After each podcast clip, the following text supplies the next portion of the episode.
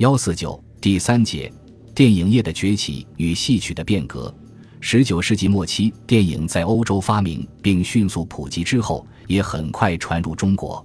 在晚清，已有洋人在华放映和设置影片，其中，美国电影商界门·布拉斯基成立的亚细亚影戏公司，明初时仍有影响。但中国人独立的拍摄影片并建立自己的影片公司，却是在民国建立后。电影业的崛起成为民国文化的新生事物。